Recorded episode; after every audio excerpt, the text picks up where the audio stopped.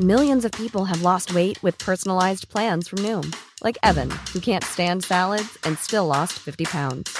Salads, generally, for most people, are the easy button, right? For me, that wasn't an option. I never really was a salad guy. That's just not who I am. But Noom worked for me. Get your personalized plan today at Noom.com. Real Noom user compensated to provide their story. In four weeks, the typical Noom user can expect to lose one to two pounds per week. Individual results may vary.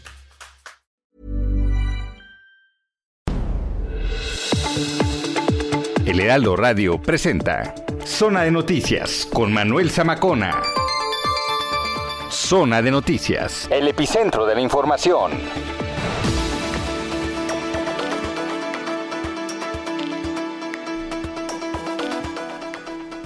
Las 2 de la tarde en punto tiempo del centro de la República Mexicana. Señoras y señores, bienvenidas, bienvenidos hoy, que es sábado primero de mayo del año 2021. Bueno, vaya primero de mayo estrenando este espacio.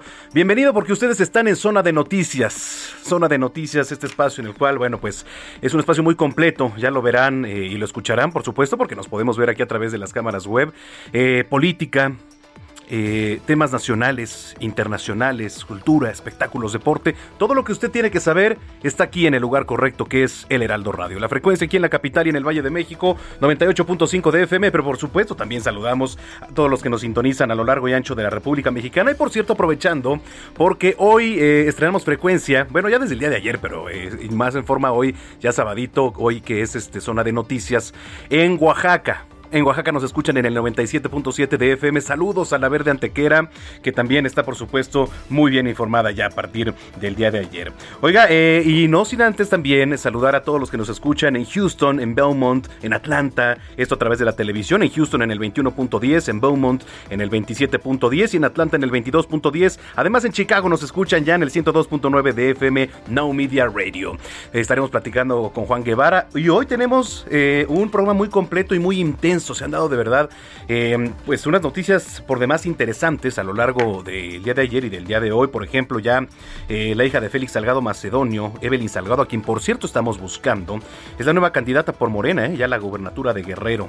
Entonces, vamos a ver de qué se trata. Vamos a estar platicando con una mexicana que vive en la India, porque el tema del COVID-19 en este país está terrible terrible. Nada más se registraron más de 401 mil contagios de COVID-19 en 24 horas. Así la situación, ¿no? Se están atendiendo en los carros, en las calles, la gente. Entonces vamos a platicar con esta persona que vive allá. Es mexicana, es de la Ciudad de México. Y tenemos invitado de lujo hoy en cabina con motivo de los 65 años que ha cumplido la Arena México. Tendremos al negro 440 Casas, ya prácticamente se puede decir que una leyenda de la lucha libre mexicana y vendrá un historiador también a platicarnos pues eh, todo, todo lo que tiene que ver alrededor de la historia de la Arena México. Usted está en el lugar correcto, yo soy Manuel Zamacona, arroba Zamacona al aire. Así comenzamos, Zona de Noticias.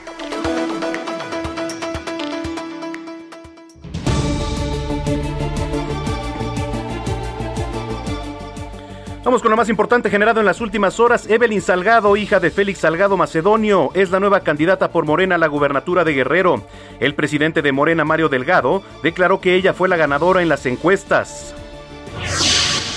El grupo parlamentario de Morena separó formalmente al diputado Saúl Benjamín Huerta de su bancada, luego de ser acusado por abuso sexual a dos menores de edad. El diputado Pablo Gómez, presidente de la sección instructora, aseguró que el inculpado ya fue notificado. El gobierno de la Ciudad de México indicó que iniciará la vacunación contra COVID-19 adultos de 50 a 59 años de edad en las alcaldías Gustavo Amadero, Coajimalpa, Magdalena Contreras y Milpa Alta. La aplicación de esta primera dosis será del 3 al 7 de mayo. Negocios y restaurantes de la Ciudad de México extienden horarios y también aforo, ¿eh? La mandataria capitalina Claudia Sheinbaum aseguró que las hospitalizaciones por COVID-19 van a la baja y cada vez nos acercamos más al semáforo amarillo. Le quitan el fuero a Francisco García Cabeza de Vaca, gobernador de Tamaulipas, pero el Congreso se lo está regresando. Pero ningún intento de desafuero, ninguna sentencia a modo, ninguna condena me podrá quitar la dignidad, ni la honra de seguir sirviendo, hasta el último minuto de mi mandato, al Estado libre y soberano de Tamaulipas. La secretaria de Salud y Protección Ciudadana, Rosa Isela Rodríguez, comentó que hay 234 aspirantes en custodia por amenazas y agresiones de parte del crimen organizado. A través de redes sociales, organizaciones civiles hicieron un llamado atento a los usuarios de telefonía móvil como expertos en leyes para defender la privacidad de los datos.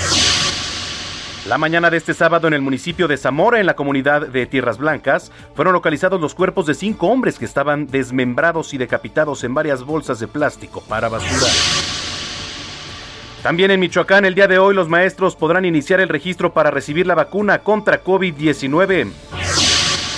En Puebla ya listan la vacunación contra COVID-19 de 560 mil adultos de 50 a 59 años de edad. En temas internacionales, la India. La India registra más de 401 mil contagios de COVID-19 en 24 horas, una cifra mundial sin precedentes. Mientras tanto, en Estados Unidos inician protestas por el Día del Trabajo, piden a Joe Biden una reforma de trabajo integral.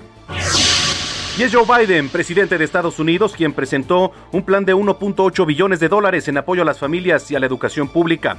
El programa social se financiará con, con un subsidio fiscal a las rentas más altas.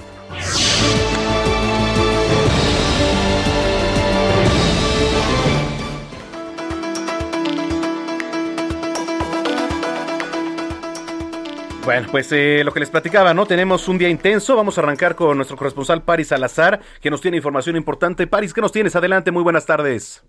Buenas tardes, Manuel, amigos, amigas de Aldo de México. Así es, y es que este sábado Evelyn Salgado, hija del senador Félix Salgado Macedonio, ganó la encuesta express de Morena y será la candidata a gobernadora de Guerrero. Y es que esta en conferencia de prensa, el líder nacional de Morena, Mario Delgado, anunció el resultado de la encuesta y presentó a la nueva banderada de Morena. Dijo que Evelyn Salgado es la mejor posicionada para ocupar la candidatura, ya que superó a Nestora Salgado y a María de la Luz Núñez. Ella ganó la encuesta interna de Morena y las dos encuestas espejo realizadas por Mendoza Blanco y asociados. Y Mario Delgado confió en que Morena obtendrá la victoria en la próxima elección en Guerrero. Por su parte, Evelyn Salgado aseguró que no es ninguna Juanita y que su padre, Félix Salgado Macedonio, no la va a utilizar para llegar al poder y que ella va a gobernar los próximos seis años Guerrero. Escuchemos a Evelyn Salgado. Compartiendo la felicidad del pueblo de Guerrero. Eh, como pueden notar, eh, se hicieron tres encuestas, compañeras y compañeros. Se hicieron tres encuestas. Bueno, a ver, estábamos escuchando eh, al parecer la voz de Mario Delgado en, este tema, pero sí, adelante, París. Así es, y bueno, la bandera de Morena dijo que eh, las decisiones de Guerrero las va a tomar ella y que su padre se mantendrá respetuoso, que ella no tendrá ninguna injerencia en el gobierno. También dijo, descartó que se tenga algún vínculo con la delincuencia organizada y dijo que ella puede mirar de frente a los, a los guerrerenses y que pueden ver que tiene una trayectoria limpia. Esto fue lo que se dio esta tarde en la sede nacional de Morena. Manuel. Híjole, pues difícil, difícil creer, ¿no? Porque, digo, independientemente de los mecanismos que se utilicen en, este, en este tipo de encuestas al interior de, Movimiento de Regeneración Nacional, las palabras de Mario Delgado, a quien, por cierto, también estamos buscando en este momento, para ver este, e ir un poco más a fondo, pues es difícil, ¿no? París creer que, que sea Evelyn, si es que llega a quedar como gobernadora del estado de Guerrero, quien, este, pues haga todos los temas administrativos, quien va a gobernar realmente sería Félix Salgado Macedonio. Digo, quien piense lo contrario, la verdad, yo no sé dónde esté, pero bueno, eh, así las cosas, vamos a ver qué es lo que pasa, cómo van las candidaturas y cómo va, por supuesto, también el día de las elecciones. También hacer un llamado a los guerrerenses para que salgan y voten, porque pues solo así, solo así se podrá hacer la diferencia. Gracias, París. Buenas tardes. Muy buenas tardes, París Salazar, con el tema de Evelyn Salgado. ¿Qué opina usted? ¿Qué opina usted, eh? O sea, realmente, si es que llega a quedar como gobernadora Evelyn Salgado, hija de Félix Salgado Macedonio, ¿va a gobernar ella o va a gobernar su padre? ¿No? No sé si fue una encuesta a modo, no sé los mecanismos que hayan utilizado en esta, como se le llama, encuesta express de Morena, pero en fin. Bueno, vamos con más información. Eh, la línea telefónica tenemos a eh, nuestra reportera, está en la línea telefónica, Carla Benítez. Carla Benítez, adelante. Hola Manuel, un saludo al auditorio. Pues como lo comentan, como ya se había ventilado, Evelyn Salgado Pineda, hija mayor de Félix Salgado Macedonio, será la nueva candidata para el gobierno de Guerrero, confirmó esta tarde Morena. De acuerdo a la Comisión de Elecciones, esta tercera encuesta que acusó, pues que causó polémica por la inclusión de la hija de Salgado Macedonio se realizó del 29 al 30 de abril. Luego de que se oficializara la candidatura de su hija, Félix Salgado dijo que apoyará la candidatura de su primogénita. Escuchemos. La compañera Evelyn Salgado Pineda ha este, sacado la mayoría. Y ya oficialmente Morena la declara nuestra abanderada, nuestra candidata a gobernadora. Y es que aunque nunca se registró previamente como aspirante, en la encuesta Evelyn compitió contra la senadora y exautodefensa Nestora Salgado, quien quedó en segundo lugar con 24 puntos de diferencia y que no se presentó a la conferencia, pues días antes manifestó su inconformidad con que se incluyera la hija de Salgado Macedonio, pues recordó que el no nepotismo es uno de los pilares de Morena. Incluso durante los días en que Morena aplicó la encuesta, mujeres fundadoras del partido en el estado rechazaron que se incluyera la hija del senador con licencia, por lo que le pidieron declinar por Nestora. Tras darse a conocer el anuncio oficial, la reacciones no se hicieron esperar. En redes sociales, simpatizantes de Salgado Macedonio han hecho tendencia al hashtag Aitora en referencia al apodo de su padre, mientras que por otra parte grupos feministas han señalado que con Evelyn como candidata se protege al patriarcado, pues de ganar la gubernatura cuestionan el destino de la investigación por abuso sexual en contra de su padre, mientras que la dirigencia en el estado dijo respaldar la decisión del CEM. Hasta ahora ninguno de los otros candidatos ha pues ha manifestado alguna de sus posturas. Finalmente te comento que este día se espera que Evelyn acompañe a su padre en un evento programado para las 4 de la tarde en Acapulco. Mi reporte, Manuel. Buenas tardes. Oye, eh, eh, ¿qué se dice por allá, eh, Carla? La prensa, ¿cómo ha reaccionado? Eh, la, la, propia ciudadanía, seguramente, digo, en redes sociales, pues ya hubo bastante movimiento. De hecho, se ha vuelto trending topic. Allá la prensa, ¿cómo ha reaccionado? Pues acá, la verdad es que no resultó sorpresa. Incluso desde días anteriores cabe recalcar que el propio Salgado Macedonio dijo que no sería uno, sino dos los que irían en la boleta y que todos aquellos que celebraban que el INE hubiese tirado su candidatura, pues iban a ir para atrás, ya que él iba a ser gobernador, fuera como fuera y se confirma pues al darse a conocer hoy que Evelyn es la candidata de Morena en el gobierno. Y como te comentaba pues acá en redes sociales el debate está dividido. Hay quienes acusan imposición incluso de los propios militantes de Morena y pues de parte de simpatizantes de Salgado celebran la decisión ahora sí que del CEN del partido. Muy bien pues muchas gracias. Gracias Carla. Buenas tardes Manuel. Muy buenas tardes. Yo no sé yo no sé si este, pues esto pudiera caer en un nepotismo, tanto que escuchamos las palabras del presidente Andrés Manuel López Obrador, eh, pues incluso cuando estaba en campaña, ¿no? De que la lacra del nepotismo ya no volvería a, figurar en, en, estos tiempos. Y miren nada más, ahora con Félix Salgado Macedonio. ¿no? En la figura de su propia hija. Pero en fin, ya estaremos buscando más reacciones. Vamos con lo que sigue, porque también hay información importante. Arturo García, que está en el centro histórico. Arturo, ¿cómo estás? Qué gusto saludarte. Gracias, Manuel. Muy buenas tardes. Exactamente en la zona del primer cuadro de la capital, donde ya comienzan algunas gotas de lluvia, le pedimos mucha precaución a nuestros amigos que se pretenden desplazar hacia este punto también. Para las personas que se encuentran en la zona periférica al primer cuadro, le informo que ya han concluido prácticamente la mayoría de las marchas que se tenían contempladas en este día. El primero de mayo, por cierto, que mucha gente pues ha decidido marchar eh, apoyar a sus sindicatos sobre todo y precisamente en esta importante marcha, en esta marcha que hemos tenido a lo largo de la mañana y parte del mediodía, tenemos también un operativo muy importante por parte de los elementos policíacos de la Secretaría de Seguridad Ciudadana quienes han estado en la zona cercana para eh, estar muy al tanto de la situación, la cual ha sido bajo control y sin mayores contratiempos en esta zona. En este lugar ya también tenemos un importante número de efectivos también de limpia, personal del mismo gobierno capitalino, los cuales están pues ya realizando eh, labores propias precisamente con algunos camiones barredora y también a pie, así que únicamente les recomiendo mucha precaución al acudir al primer cuadro de la capital, la zona del centro histórico,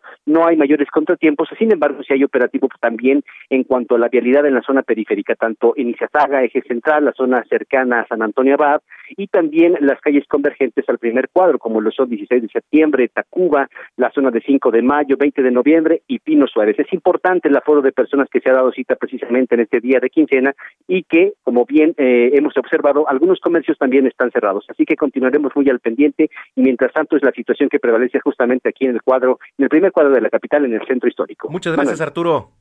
Hasta luego. Hasta luego, Arturo García. En otro punto de la capital, Augusto Atempa. Adelante, Augusto. ¿Qué tal, Manuel? Me da mucho gusto escucharte y te platico que yo me encuentro en el Monumento de la Revolución, donde ya hay aproximadamente unas 100 personas. Ellos son integrantes de la Federación de Estudiantes Campesinos Socialistas de México, quienes en punto de las 3 de la tarde estarán marchando dirección hacia el Zócalo Capitalino. Esto como parte de estas movilizaciones en torno al Día del Trabajo y es de platicarte que ya han salido varias manifestaciones de este punto del Monumento de la Revolución, pero todas van acompañadas con un dispositivo de seguridad por parte de la Secretaría de Seguridad Ciudadana. En esta ocasión va a ser lo mismo, ya hay camiones eh, que vienen eh, trayendo estas personas estacionados en el eh, alrededor del Monumento a la Revolución, Por supuesto, todos están custodiados por los elementos de la Secretaría de Seguridad Ciudadana. Cuando ellos terminen su manifestación en el Zócalo Capitalino, los abordarán y se retirarán de la ciudad. He de también comentarte que todas estas manifestaciones son alrededor de siete, ocho que se han llevado a cabo el día de hoy. Todas han sido de, eh, pacíficas, no hay, no hay ningún brote de, de, de bronca, por así decirlo, pero sí te puedo mencionar que pues la Secretaría de Seguridad Ciudadana ha estado al pendiente de todas ellas. Nosotros vamos a continuar muy al pendiente para ver cómo se van desarrollando, Manuel. Muy bien, pues regresamos contigo un poco más tarde. Muchas gracias, Augusto. Seguimos pendientes. Augusto Atempa en otro punto de la capital. Sí, es que, a ver, hoy es Día Internacional de los Trabajadores, o también se le conoce como el Día del Trabajo. Se celebra hoy, primero de mayo, para conmemorar a nivel mundial al movimiento obrero y la fuerza laboral, como movimiento de mm, reivindicativo de diferentes causas relacionadas con el trabajo. Hace poco más de 100 años, Usted, mire, las fábricas eran centros de trabajo en los cuales pues trabajaban por igual hombres, mujeres, ancianos, niños incluso, ¿eh? con jornadas de más de 12 horas diarias. Bueno, pues esta extenuante jornada laboral no daba opción a las personas de recuperarse, descansar ni disfrutar también de ocio.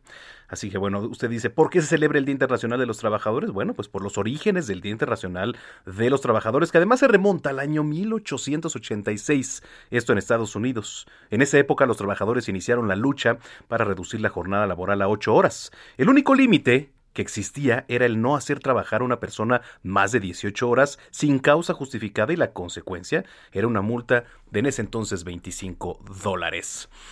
A ver, eh, ya hay reacciones, ya hay reacciones en, Morena. Evidentemente ha hablado el presidente nacional de Morena, Mario Delgado, ante eh, pues lo que le platicaba, ¿no? De, de, Evelyn Salgado, hija de Félix Salgado Macedonio, la nueva candidata por Morena. A ver, adelante, Mario Delgado. Queda claro que vamos a arrasar en felicidades a Evelyn Salgado. Tienes una gran responsabilidad conducir a nuestro movimiento hacia la victoria. También tenemos las reacciones de Evelyn Salgado. Agradecer obviamente al Comité Ejecutivo Nacional, a la Comisión Nacional de Elecciones, a la Comisión Nacional de Encuestas, a mi partido Morena y bueno, pues por permitirme participar en este ejercicio democrático para elegir a quien habrá de representar a nuestro partido este 6 de junio. Eh, como nuestro presidente dice, es el pueblo el que manda y el pueblo pone, el pueblo quita. Bueno, pues así el tema. Usted me puede escribir qué opina sobre este tema. Evelyn Salgado, hija de Félix Salgado Macedonio, es ahora la candidata a la gubernatura en Guerrero por Morena. Escríbame arroba Samacona al aire, las 2 de la tarde con 17 minutos.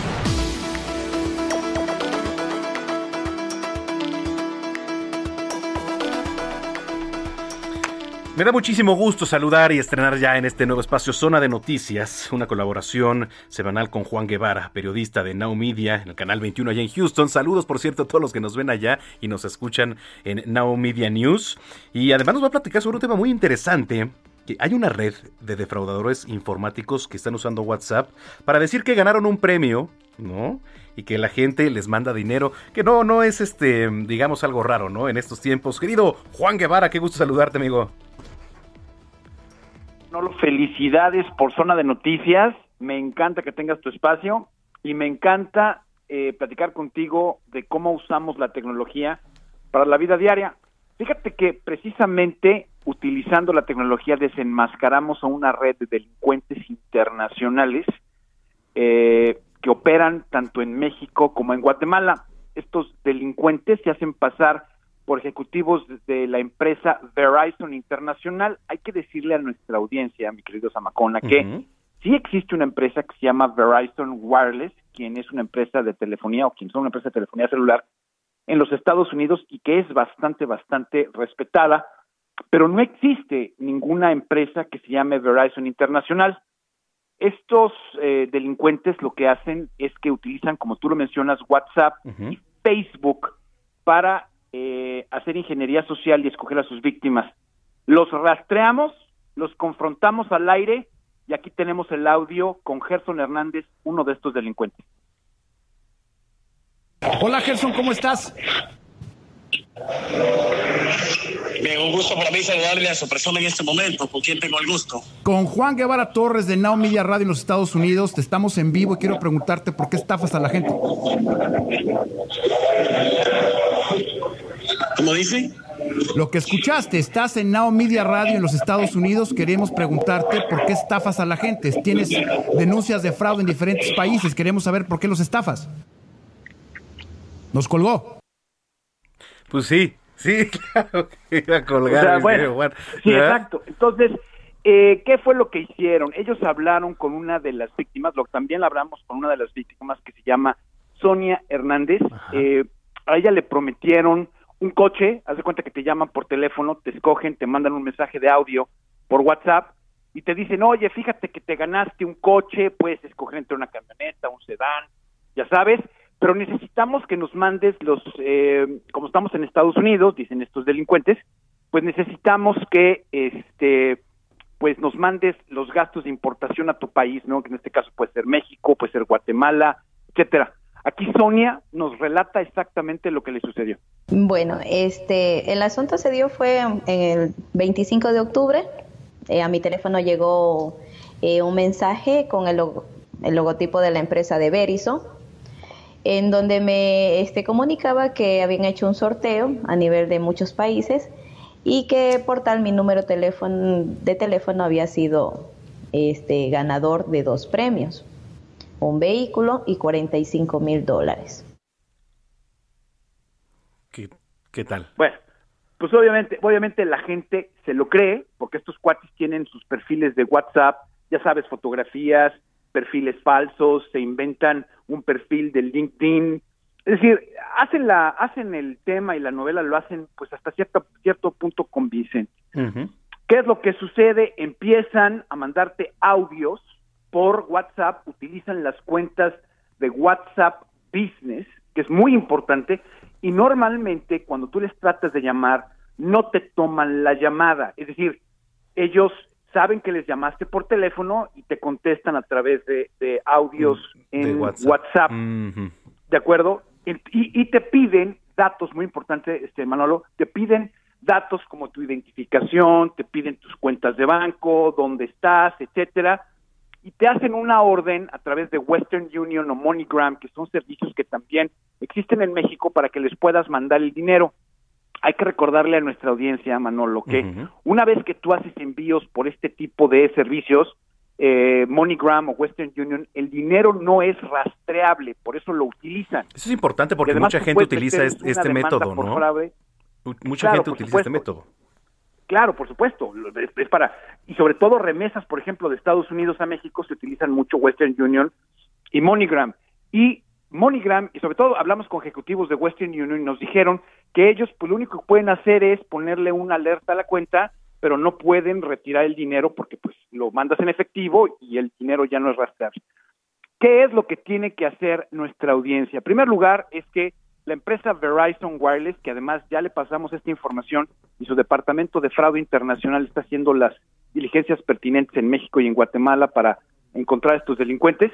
En primer lugar, si, si, si les llaman por teléfono y le dicen que se ganaron un coche, pues dúdenlo, porque aunque tengan muy buena suerte, creo que no tienen tanta suerte. Sí, exacto. sí, no es tanta así como para decir, O sea, digo, todo el, yo, yo creo en la ley de la atracción, Ajá. estoy convencido en que tengo buena suerte, pero si me habla un gandul de esto, si me pide información por WhatsApp, pues no le voy a creer. No, pues no. Sí, es muy importante. Claro. Número dos, es muy importante que sepan que si los como se comunican por WhatsApp, les empiezan a pedir información y es WhatsApp para negocios, WhatsApp por business, automáticamente cancelen y bloqueen este número porque seguramente es un fraude.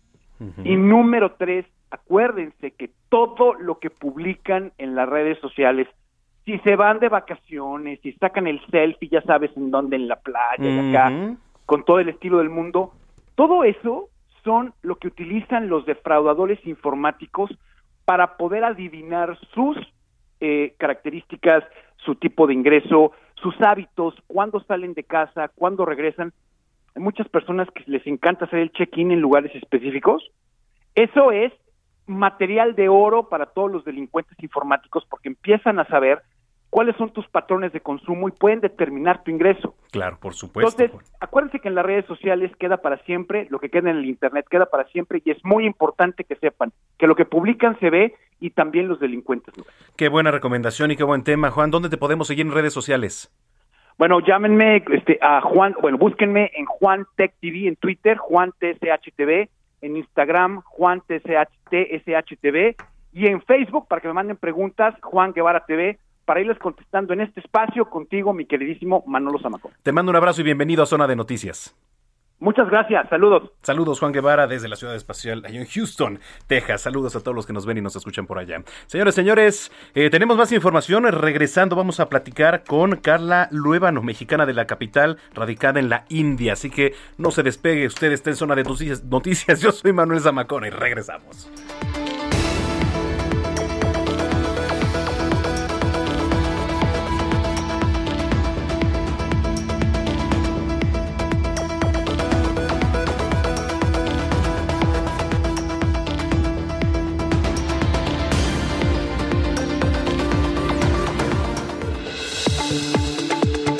Vamos a una pausa y regresamos con Manuel Zamacona a Zona de Noticias por Heraldo Radio. Ya estamos de vuelta. Zona de Noticias con Manuel Zamacona.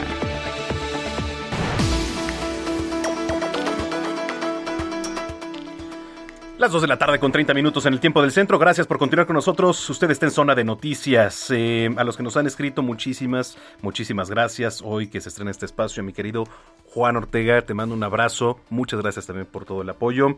Alex Caffi, al maestro Alex Caffi, que también, pues eh, como siempre, nos está mandando buena vibra. Alex, gracias, te mando un abrazo enorme. A Daniel López Casarín, a Johnny Suárez, muchas, muchas gracias por sus buenas vibras.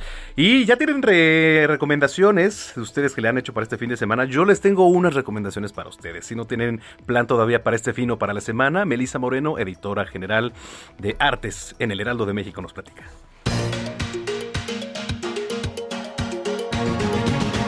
Bienvenidos a la Agenda Cultural del Heraldo de México. Yo soy Melisa Moreno, editora de artes, y esta es la selección de eventos para los dos a las dos. Dentro del Festival Internacional de Teatro Familiar de Chile, FanFest, llega Chau Adiós Chatarra Electrónica, un espectáculo musical que busca crear conciencia en niños, jóvenes y adultos sobre la manera en que se fabrican todos los objetos que nos rodean y la importancia de comenzar a hacerse cargo de los desechos que estamos generando. Con una escenografía compuesta de chatarra electrónica en desuso y objetos reutilizados, el espectáculo explica cómo extraer, consumir y desechar genera no solo un mundo sucio, sino también un mundo que va agotando sus recursos no renovables. Con más de 120 funciones en Chile, México, Colombia y España, el montaje completo es una oportunidad de reflexión, aprendizaje y enseñanza sobre el mundo que nos rodea hoy y un llamado a crear juntos el planeta que soñamos habitar. Disfruta Chao Adiós Chatarra Electrónica en www.teatrix.com. La idea de que hay cosas para niñas o para niños es del pasado. Juega como niña de Marion Reimers es una guía ilustrada donde conocerás a mujeres increíbles a quienes el deporte les cambió la vida y que a su vez cambiaron el mundo. Como Bobby Gibb, ¿sabías que se disfrazó de hombre para colarse en la maratón de Boston en los 60? O Laura Serrano, la fabulosa madre del boxeo en México que ha roto barreras dentro y fuera del ring. Si no te gusta el foot ni el ballet, ¿qué tal practicar Quidditch como en Harry Potter o el frisbee? Hay muchísimas opciones para sobresalir en lo que más te apasiona. El chiste es encontrar eso que te gusta y te inspira a conquistar tu siguiente victoria. Juega como niña de Marion Reimers es editado por Planeta. Hasta el 2 de mayo, Sonamaco presenta exposiciones de arte, diseño, fotografía y antigüedades en espacios de Condesa, Juárez, Polanco, Roma y San Miguel Chapultepec de la Ciudad de México, configurando circuitos artísticos. El programa tiene la finalidad de continuar con la difusión del arte y el coleccionismo en México dentro del contexto actual, centrándose en la escena local a través del fomento de colaboraciones. Como parte de esta Semana del Arte Sonamaco, se presenta Patio, un programa de intervenciones artísticas y performance que lleva el arte al espacio público en Polanco. La entrada para todas las actividades es gratuita y es obligatorio el uso de cubrebocas. Todos los proyectos también están disponibles en línea a través de la plataforma Artsy. Esta fue la agenda cultural de esta semana. Yo soy Melisa Moreno y me encuentras en arroba melisototota. Nos escuchamos la siguiente semana.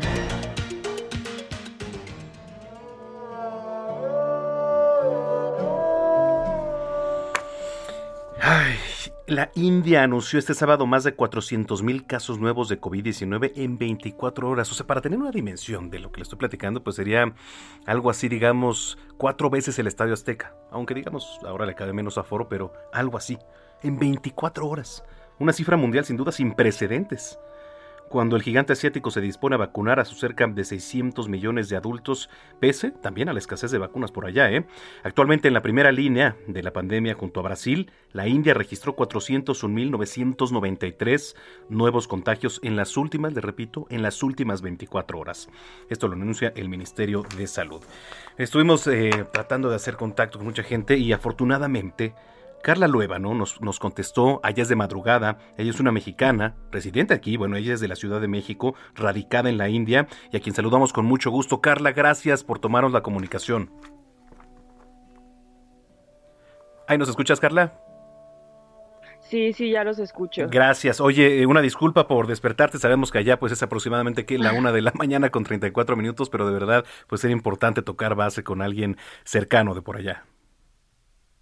Sí, no te preocupes. Oye, a ver, platícanos por favor cómo está la situación, cómo se está viviendo todo este tema de, de los contagios por COVID-19. Estábamos diciendo más de 400 mil tan solo en 24 horas, Carla.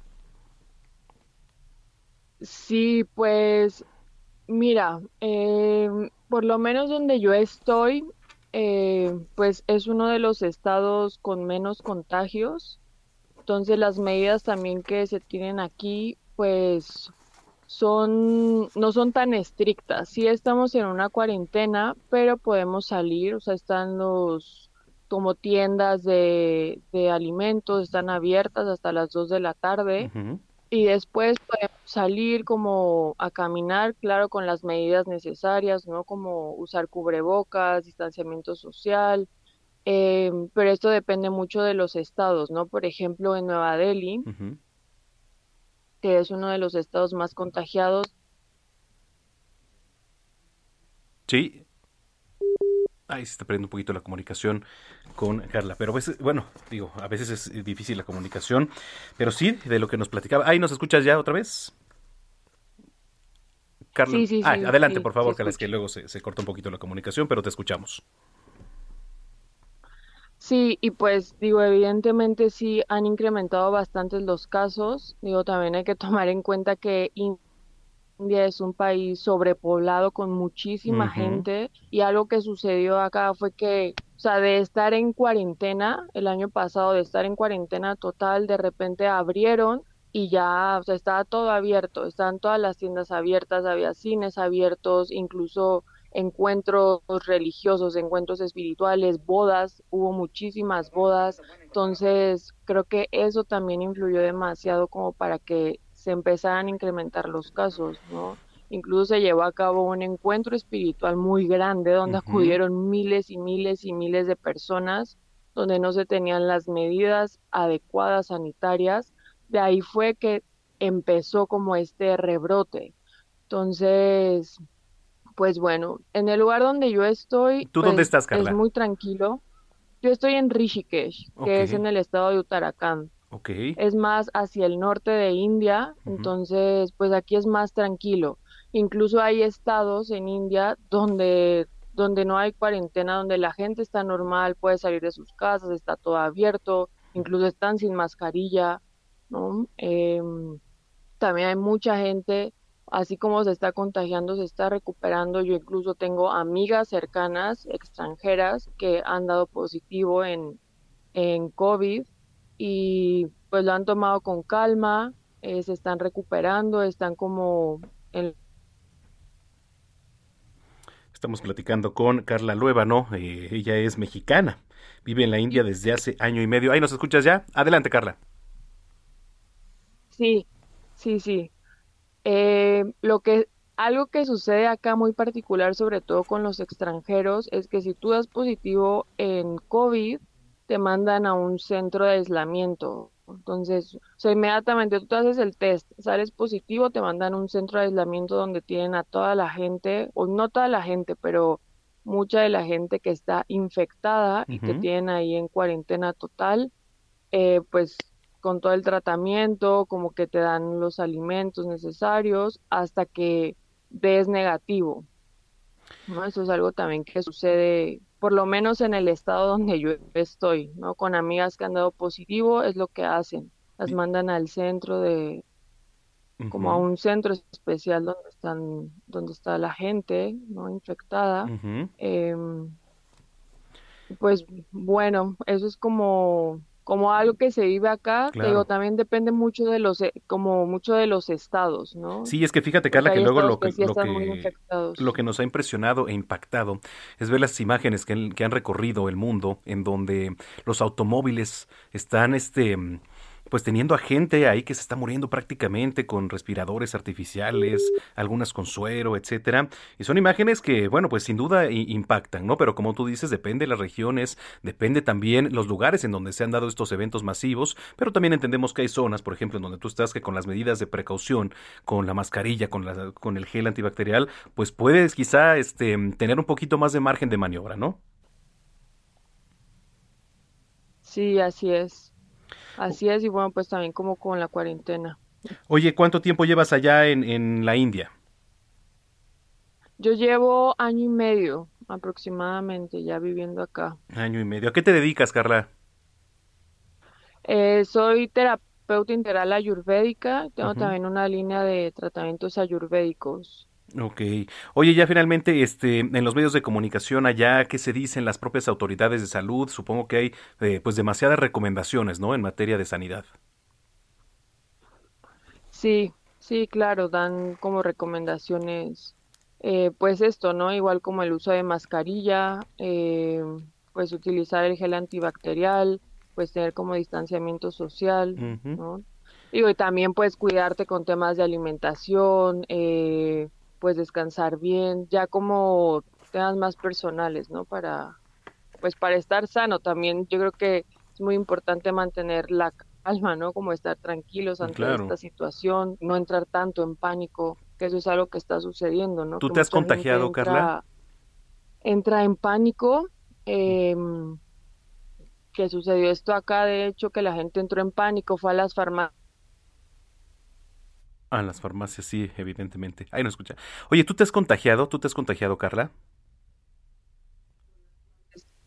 Ajá. Sí. Ay, perdón, es que eh, perdimos la una de las razones por las cuales. Sí. Sí, les comentaba que algo que sucedió acá, que la gente empezó a entrar en pánico por las noticias y fue corriendo a las farmacias como a comprar los medicamentos, a comprar tanques de oxígeno, eh, y por ejemplo, en esta zona de Rishikesh se terminaron como todos los tanques de oxígeno. Eh, precisamente por esto, porque la gente entró en pánico, gente que está sana entró en pánico a, fue corriendo, ¿no? Como a comprar, a comprar medicamentos y tanques. Em, entonces sucede también esto, ¿no? Como que se entra mucho en pánico Oye, Carla, pues este, nos dio mucho gusto platicar contigo, saber que, estás bien, eh, terrible la situación que se vive por allá y si lo permites, pues estar en comunicación contigo. Claro, claro, claro. Muchísimas gracias, Carla. Y ahora sí, te dejamos para que retomes tu sueño, porque hay que recordar que sí, aquí son las 2 de la tarde, 42 minutos, pero allá pues es la 1 de la mañana con 42. Gracias, Carla, y te mandamos un abrazo. Sí, con gusto, que estén Gracias. Carla Luevano, mexicana en la India. Vaya situación, ¿eh? Y bueno, aunque la vacunación eh, se abrió a todos los adultos, varios estados, ¿no? Por ejemplo, ya nos platicaba Nueva Delhi, ya advirtieron de la escasez de vacunas y que la extensión de la campaña podría generar disputas administrativas, confusión en los precios y también problemas técnicos. Las 2 de la tarde con 43 minutos.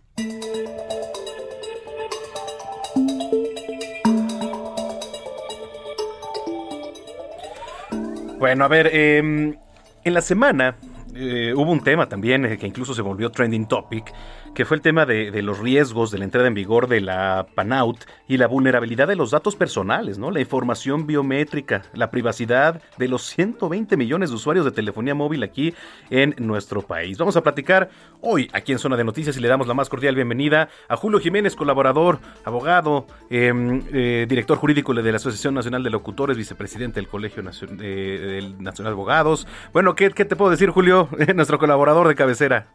Manuel, ¿qué tal? Muy buenas tardes. Felicidades por este nuevo espacio, Zona de Noticias. Muchas gracias por la oportunidad. Sin lugar a dudas, un gran triunfo y un gran logro en el ámbito de la información nacional. Eh, muchas felicidades, Manuel. Te agradezco mucho, Julio. Y bueno, pues arrancando con temas interesantes, ¿no? Así es, fíjate que el martes 13 de marzo, un pues un día emblemático en lo obscurito, el Senado de la República por una reforma a la Ley de Telecomunicaciones, donde se crea precisamente lo que refieres acertadamente, pues un padrón nacional de usuarios de telefonía móvil que resulta misterioso, que resulta eh, pues violación en una violación artera de nuestra Constitución, violenta fundamentalmente los derechos de más de 120 millones de usuarios de telefonía móvil, que bueno, estarán dentro de seis meses, aclaro, dentro de seis meses, como lo establece el segundo transitorio de esta reforma, pues estarán publicando las normas de carácter administrativo para la implementación de este padrón. Eso no es lo preocupante, Manuel, amable auditorio.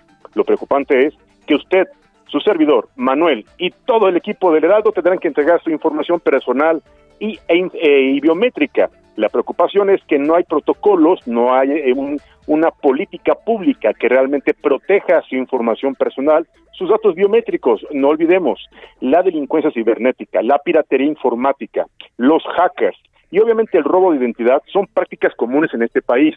¿Quién no ha recibido una llamada telefónica pues de un centro penitenciario, una llamada de extorsión, una llamada de amenazas y hasta los secuestros virtuales, Manuel? Sin lugar a dudas, este Panau es una pues corregida, aumentada copia de lo que fue el Renault en aquel año 2011, ¿te acuerdas cuando el gobierno todavía de Calderón impulsaba esta reforma para tener bajo su control?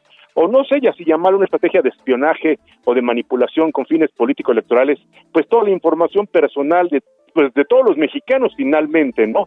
Sin embargo, recordemos, hace algunos meses esta información no no debemos dejar de, de entender que el SAT ya la tiene, que el INE ya la tiene, ya tiene información personal e información biométrica. Todos los que contribuimos a la hacienda pública, ya el Servicio de Administración Tributaria nos ha tomado huellas digitales, dactilares, la imagen de nuestro iris y toda la información, vida y milagros y pecados en materia tributaria. Sin embargo, aquí la preocupación, Manuel, es que aquí es la amenaza. Si tú no entregas tu información personal y biométrica, te van a cancelar tu línea telefónica, tus datos, tus servicios de conectividad, y esto viola el artículo sexto constitucional, violenta principios de presunción de inocencia. Amable auditorio, si usted aparece como titular de una línea telefónica con la que eh, cometieron delitos de extorsión, amenazas, secuestro virtual o robo de identidad, ¿a quién cree que va a buscar la Fiscalía General de la República? Sí, efectivamente, a usted, amable, amable auditorio, Manuel. No, pues sí, evidentemente. Oye, y, y, hay defensa, ¿verdad?, para los usuarios. Efectivamente, debo, debo ser muy categórico. Hasta dentro de 180 días se eh, actualiza el supuesto de una ley heteroaplicativa. ¿Qué es una ley heteroaplicativa? Una ley que solo hasta que entre en vigor y cause el primer acto de autoridad y con este acto de autoridad se vulneren derechos humanos de los ciudadanos, de los usuarios y titulares de líneas telefónicas, estaremos en condiciones de presentar amparos contra este nuevo registro, este registro nacional de usuarios de telefonía móvil. Sin embargo, debo hacerte una aclaración. Ya el juez segundo distrito en materia administrativa especializado en telecomunicaciones, eh, eh, competencia económica y energía, ya concedió más de 70 suspensiones definitivas en cuanto a este eh, este registro nacional. Pero estos, estos, estos amparos van en función de la violación que comete esta publicación en cuanto al derecho humano que tenemos todos los mexicanos de acceso a las telecomunicaciones, de acceso a la información, porque como te comentaba hace un momento, contempla la posibilidad, la amenaza, el riesgo de que tú y yo y todos los que no le entreguemos nuestra vida, milagros y pecados al Instituto Federal de Telecomunicaciones, que además, por cierto, no tiene facultades constitucionales y además, ¿qué crees? Muy probablemente hasta lo van a desaparecer, pues yo quisiera ver la implementación y razón por, por la cual ante estas violaciones arteras y obviamente inconstitucionales, pues el, el, juez segundo ha tenido bien conceder en esta audiencia incidental pues ya la, la eh, suspensión definitiva. Esperemos que el Instituto Nacional de Acceso a la Información, el famoso INAI, que también está amenazado de que va a desaparecer, ¿verdad? Pues estaría ya eh, tomando la determinación de manera unánime para presentar las acciones de inconstitucionalidad. Yo quisiera preguntarte, Manuel, ¿en dónde está la Comisión Nacional de los Derechos Humanos? ¿Quién está el garante? Ah, bueno, pero pues nada más hay que ver quién está enfrente de la Comisión Nacional de los Derechos Humanos, ¿no? Alguien que ni siquiera se ha aparecido en, la vida pública, que ni siquiera eh, pues se ha notado, ¿no? Por, por alguna eh, cuestión, digamos, positiva. O sea, el nombre de Rosario Piedra Ibarra, la verdad es que no ha aparecido y hay que decirlo. La señora no ha hecho absolutamente nada. Fíjate que tienes mucha razón, Manuel. Es, preocupante para los mexicanos que nuestra pues eh, Comisión Nacional, que es nuestro garante constitucional, precisamente a lo que tú refieres acertadamente, para que defienda, para que fije postura, para que se oponga ante cualquier acto de autoritarismo, cualquier acto de sometimiento, control o de violación a nuestros derechos fundamentales, pues debería estar en primera fila luchando por los derechos de los mexicanos la Comisión Nacional. Pero bien dices tú, yo no quisiera especular, ni, ni, lo debemos hacer, sin embargo las evidencias son claras. No ha hecho nada, no ha pronunciado ni una sola palabra, no ha promovido ni una sola acción de inconstitucionalidad, no se ha pronunciado ni a favor ni en contra, simple y sencillamente, como dirá por ahí el clásico, está de florero. No sé tú qué opinas, amable Manuel. Sí, la verdad es que mira, eh, y decíamos, no hace poco también venía escuchando y leía columnas eh, en la semana, decían, eh, si legalmente podría haber alguna acción que, que revoque el, nombramiento de esta señora o por lo menos eh, se cambie el papel, ¿no? Podría nombrarse a otro ombudsperson, ombudsman, ¿no? En su defecto. Digo, no sabemos si hay alguna cuestión legal que, que lo acredite o incluso lo impida, ¿no? Digo, no lo se sabe, pero la realidad es que pues la Comisión de Derechos, la Comisión Nacional de Derechos Humanos está prácticamente desaparecida, Julio. Fíjate que es muy cierto y muy, muy importante lo que refieres, Manuel, ante la eh, simulación o ante la, eh, yo diría, sumisión, no quisiera llamarla de otra manera, de este, de este, de esta nueva titular de la Comisión Nacional de los Derechos Humanos, una, una hija de una gran luchadora social y una gran representante precisamente luchadora por los derechos humanos, doña Rosario Ibarra de Piedra, su señora madre, pues no, lamentablemente no heredó nada de la lucha, del, espíritu combativo y la defensa por los derechos humanos, como su señora madre sí lo hizo en la década de los 60, 70 y 80. Pero bueno, sin embargo, yo no quisiera pensar que esto fue un nombramiento en un ejercicio de pago de cuotas o de cuates. Ese problema de nombrar amigos incapaces o de presentar, proponer o imponer a, pues no sé, el pago de favores, el cuota, cuota de amigos, a personas que no tienen ni la referencia, ni la capacidad, ni la experiencia para precisamente ser garantes de los derechos humanos o ejercer cabalmente una responsabilidad, porque te quiero decir que tomó protesta ante el Senado de la República para cumplir nuestra Constitución y hacer valer la ley que de emana en el artículo 128 de nuestra Constitución y respetar sobre todo los derechos humanos de todos los mexicanos, buscando en todo momento la legítima defensa a través de los medios que nuestra propia Constitución establece, Manuel. Estimado Julio, qué gran tema, qué gran tema y siempre es importante saber que la gente este, esté informada y opine sobre el tema. ¿Dónde te puede seguir la gente y consultarte sobre lo que acabas de decir? Fíjate que estamos a sus órdenes en todas las redes sociales menos TikTok, eh, como contrastando ideas y análisis jurídico. Ya mucha gente nos ha escrito preocupados por el tema, precisamente que ha generado especulación y preocupación el tema de entregar su información personal y biométrica.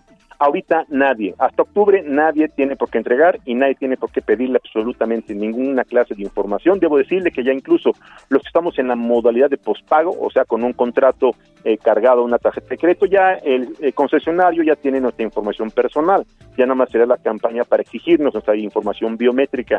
El problema, ¿sabes cuál es, Manuel? Y ahí sí estoy de acuerdo con esta, esta política pública, establecer reglas para el monitoreo, control de todos los teléfonos irregulares, todos los teléfonos que se oh, compran y se venden en el mercado negro. Y eso es un tema que podemos platicar después. Ahí en Eje Central hay muchos, pero bueno, es un gran tema. Gracias, gracias Julio y te mando un abrazo. Muchas gracias, un fuerte abrazo a todos los amigos de Heraldo Radio y muchas felicidades por este nuevo espacio informativo. Muchas gracias y excelente fin de semana. Gracias, buen fin de semana, Julio Jiménez, las 2.52.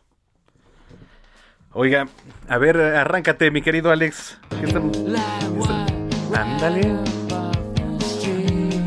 Es The Smashing Pumpkins. The Smashing Pumpkins. Es que un día como hoy, pero de 1968 nace el bajista Darcy Redsky, integrante de esta banda estadounidense The Smashing Pumpkins. Esta agrupación surgió en la ciudad de Chicago y es considerada como una de las máximas exponentes del rock alternativo de la década de los 90. Los Smashing Pumpkins eh, bueno, pues sobresalieron por generar sonidos de heavy metal, de goth, de psicodelia y dreamy pop. Antes de irnos a una pausa, los dejamos con esto, que es este The Smashing Pumpkins.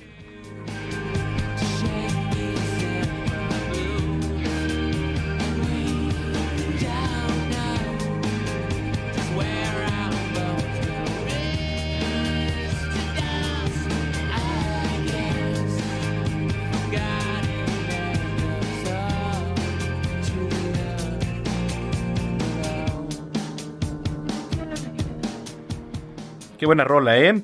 Oiga, no le cambie, no le cambie de sintonía porque regresando vamos a tener a Marcial Rodríguez, él es presidente de Morena en Guerrero. Bueno, ¿por qué? Evelyn Salgado, la hija de Félix Salgado Macedonio, es la nueva candidata por Morena a la gubernatura de Guerrero. También vamos a platicar con Lila Bev, internacionalista, sobre los 100 primeros días de Joe Biden al frente de la presidencia de los Estados Unidos. E invitado de lujo, el negro Casas, que ya es prácticamente una leyenda de la lucha libre mexicana junto con un historiador. Nos van a venir a platicar sobre los 65 años de la Arena México. Usted está en zona de noticias. Yo soy Manuel Zamacona, arroba Zamacona al aire. Volvemos.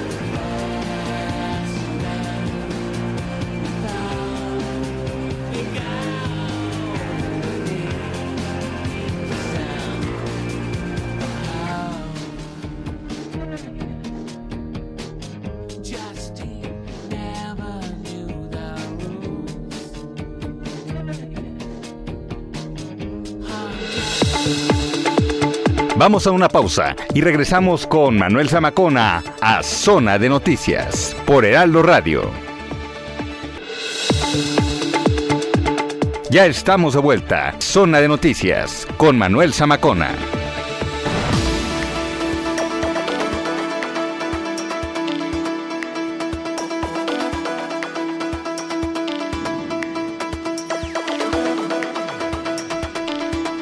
La tarde en punto en el tiempo del centro de la República Mexicana. Gracias por continuar con nosotros aquí en Zona de Noticias. Ya la segunda hora se fue de volada a la primera, pero es que de verdad es que hay bastante actividad, mucho movimiento, carga informativa y así que qué bueno que está con nosotros aquí en Zona de Noticias. Al inicio de este espacio le platicábamos sobre Evelyn Salgado, la hija de Félix Salgado Macedonio. Ahora es la nueva candidata por Morena a la gubernatura de Guerrero. En la línea telefónica tenemos a Marcial Rodríguez Aldaña, el es presidente de Morena en Guerrero. Marcial, gracias por tomar la llamada. Muy buena tarde. Hola Manuel, buenas tardes. Gracias. Bueno, hace unas horas nos enteramos ya de esta pues encuesta, ¿no? Express que se hizo al interior del Partido de Movimiento de Regeneración Nacional. Evelyn Salgado ahora es la nueva candidata por Morena a la gubernatura de Guerrero y pues comenzar preguntándole, Marcial, eh, Evelyn tiene la capacidad política para enfrentar este todas estas problemáticas que aqueja al estado de Guerrero, por ejemplo, crimen organizado, inseguridad, etcétera. ¿Cómo la ve? Claro que sí, Evelyn va a ser una gran gobernadora de Guerrero, la primera mujer gobernadora de Guerrero. Eh, tiene pues eh, muchas cualidades, es primero una mujer honesta, una mujer de la lucha social y además una mujer preparada, es, es abogada, tiene estudios de maestría en derecho y ha tenido también responsabilidades de gobierno, fue la presidenta del DIF municipal ya en Acapulco, delegada de la Secretaría de la Mujer del Gobierno del Estado en Acapulco y tiene, digamos, la capacidad suficiente para poder atender los diferentes asuntos de, de Guerrero, por supuesto. Claro. Con todo lo que pasó de los ahora. Temas que tú, de los temas que mencionas, Sí, sí, sí. pues el tema de la segu- seguridad pues es un tema que se tiene que coordinar con el gobierno federal eh, y los gobiernos municipales. Entonces creo que ahora que habrá un gobierno de Morena en Guerrero, pues existirá una mejor coordinación con un gobierno federal que también fue emanado por Morena y así los demás asuntos de importancia en Guerrero. Es difícil creer con todo lo que ha pasado eh, con el Instituto Nacional Electoral, con Félix Salgado Macedonio, el padre de Evelyn, este, decir que pues quien va a gobernar es Félix Salgado, ¿no? Digo, ese No, no, no es así. Yo, yo la conozco, a Evelyn la conozco, la he tratado muy de cerca y sé que es una mujer de decisiones, claro, prudente, responsable y como cualquier este eh, gobernante de la cuarta transformación tiene que escuchar, tiene que atender las opiniones de pues personas expertas en diferentes temáticas, como lo hace el actual presidente de la República. Entonces ella ella surge de una de una encuesta, si surge nuevamente de una decisión del pueblo de Guerrero. Y lo que ha pasado con el INE y el TRIFE, pues se va a demostrar que Morena eh, tiene la mayoría en Guerrero y con votos el 6 de junio vamos a, a, vencer y vamos a ganar la gubernatura de Guerrero. Sí, es difícil pensar que ni siquiera una asesoría, ¿no? Habrá por, de parte de, de, Félix Salgado siendo pues una hija. Incluso a, hace rato leía algunos medios de comunicación, varios de hecho, incluso recordar palabras del presidente Andrés Manuel López Obrador sobre el tema del nepotismo, por ejemplo. ¿No, Marcial? Bueno, eh, se ha criticado el nepotismo efectivamente cuando había existido un gobierno autoritario, un régimen del PRI anterior, en un por dedazo designaban a sus hijos candidatos. Aquí no. Ah, ¿no? Aquí hay una consulta, aquí hay una consulta, una una encuesta que se hizo por Morena y dos encuestas aparte de empresas que no son de Morena y que confirman una decisión popular muy legítima. ¿sí? Sí, sí, digo, lo que, lo que es difícil es este pensar que no habrá, no habrá un tipo de involucramiento, ¿no? Por parte de, de, Félix Salgado, siendo pues una persona tan cercana como lo es su hija, la propia hija, en algún tema de asesoría, etcétera. Pero bueno, así las cosas en Guerrero. ¿Qué serían temas prioritarios para atender ahorita ya? Eh, bueno, eh, yo creo que el tema más importante es el de la salud. Tenemos que resolver con el apoyo del gobierno federal se vacunen eh, todas las personas. Ya hay un gran avance de los mayores. Eh, falta una segunda vacuna en algunos casos. Y ya se está planeando la vacuna de 50, 60 años y a los maestros para que eh, regresemos a la nueva normalidad. Este, la actividad económica, pues cada vez más activa, la actividad educativa. Entonces, a partir de eso, bueno, pues este, de la salud, atender todos los problemas, la seguridad, este, el combate a la corrupción, el respeto a los derechos humanos a, Guerrero, el este combate a la pobreza y el, el, bienestar en general de la población. Marcial, ¿ya, ya ha hablado usted con, con Evelyn? En el transcurso de la mañana sí tuvimos comunicación. ¿Qué le dijo? No, pues está muy contenta, está muy satisfecha, muy asumiendo esta, esta decisión con también una gran responsabilidad.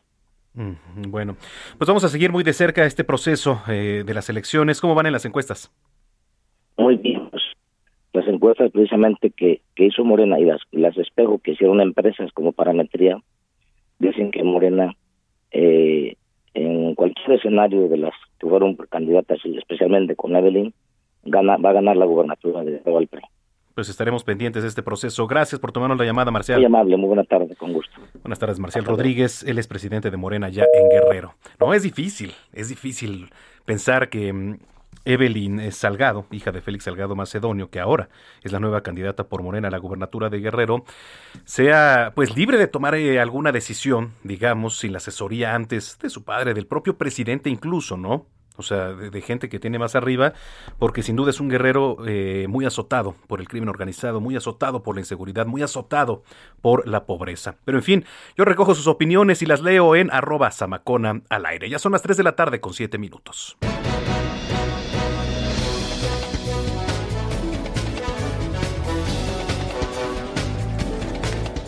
Vámonos a los temas internacionales. Pues hace, hace poco se cumplieron 100 días de que Joe Biden, presidente de Estados Unidos, esté al frente de esta gran nación. Y tenemos en la línea telefónica y le damos la más cordial bienvenida a Zona de Noticias a la internacionalista Lila Abed. Qué gusto saludarte, Lila.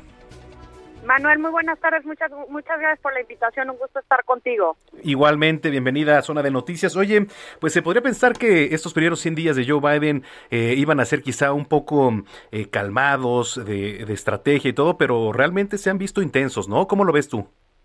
Mira, Joe Biden heredó un país sumamente dividido y polarizado cuando dejó la administración el expresidente Donald Trump desde el saqueo del Capitolio el 6 de enero hasta su segundo juicio político en el Congreso.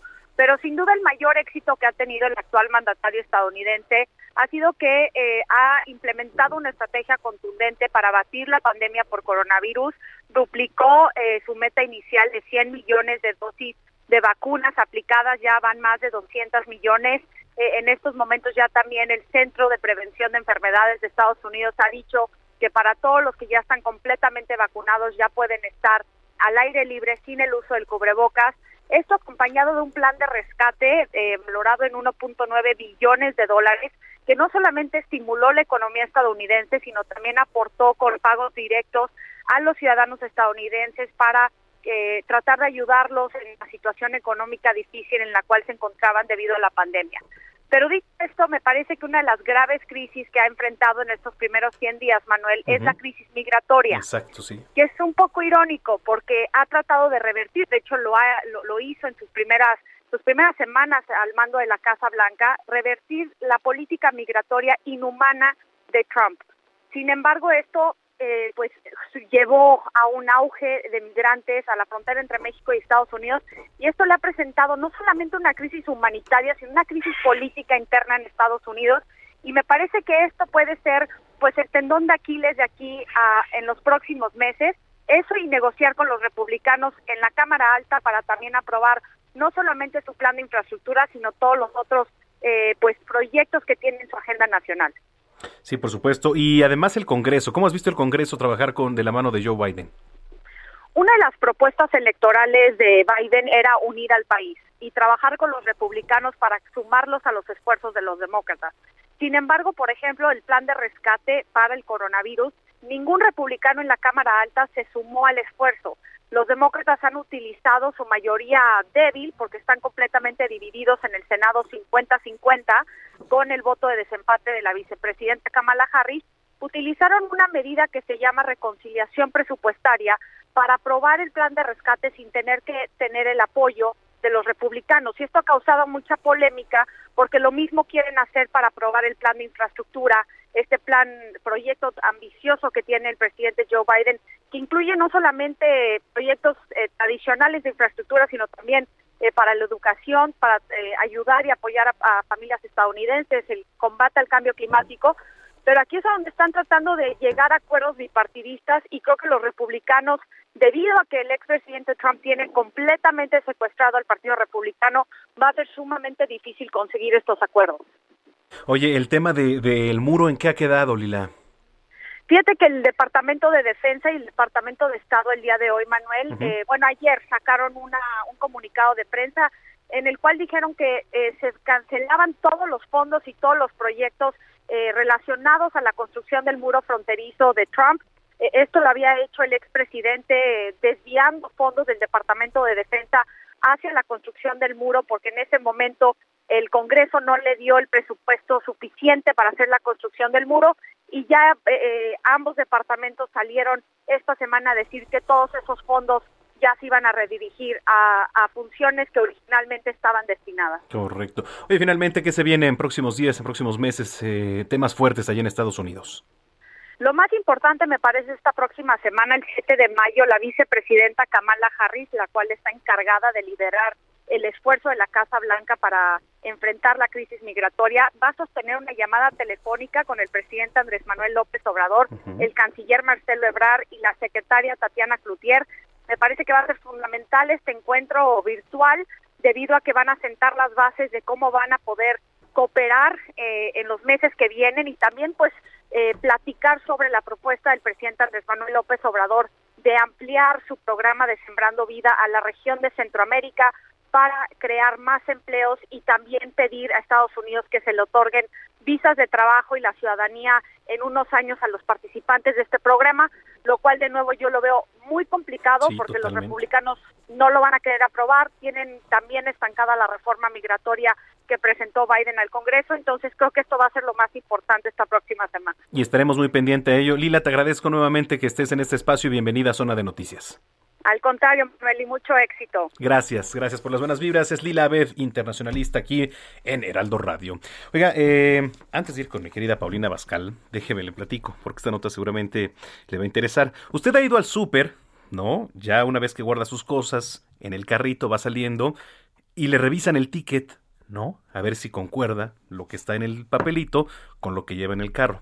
Bueno, pues ya la Procuraduría Federal del Consumidor, la Profeco, llamó a la Asociación Nacional de Tiendas Departamentales para detener esta revisión de los comprobantes de los tickets de compra en establecimientos comerciales. ¿Por qué? Bueno, pues dicen que es un acto, pues de alguna manera molesto, ¿no? Injustificado además para el consumidor. O sea, si ya se, se verificó todo, ya se pagó, pues creo que no hay necesidad, ¿no? Ya en un comunicado de prensa, la dependencia indicó que el llamado es extensivo para las tiendas que no pertenecen a la ANTAD, pero que incurren en esta práctica. Seguramente usted sabe de cuáles se trata, ¿no? A ver, este llamado fue hecho durante una reunión con la ANTAD en la que participó la subprocuradora de servicios y encargada de despacho de la Profeco, Surit Berenice Romero. Ahora, diversas tiendas de autoservicio y departamentales llevan a cabo una práctica comercial, ¿no? Usted ya sabe, que es la que le estoy platicando. Revisan los comprobantes de compra, estos famosos tickets, antes de salir de los establecimientos, pues para cotejarlos, digamos, con los productos adquiridos por los consumidores. Bueno, ya la Profeco dijo que esta práctica constituye también un acto de molestia injustificado, ya que cuando el consumidor paga los productos al proveedor, pues adquiere la propiedad de los mismos, obteniendo por ello el comprobante de la compra respectivo. Así que se está haciendo un llamado a los consumidores para denunciar esta práctica a través de los teléfonos y el correo de la Procuraduría. Si usted le molesta que le revisen el ticket al salir del supermercado, bueno, pues ahí está. Parece que esta práctica también ya va a desaparecer. Las 3 de la tarde con 14 minutos.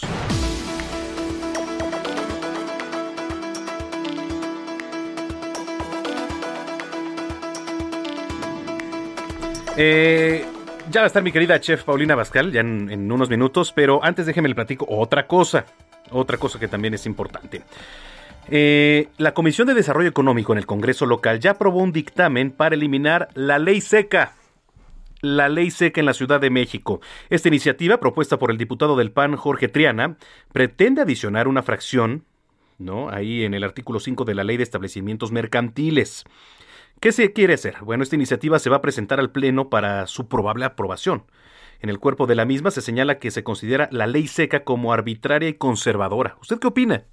¿No? Además, eh, concula los derechos humanos de los ciudadanos. Dice, también se considera que la actual legislación trastoca la economía de los comercios que expanden bebidas alcohólicas y además pues no beneficia, dicen, al entorno social.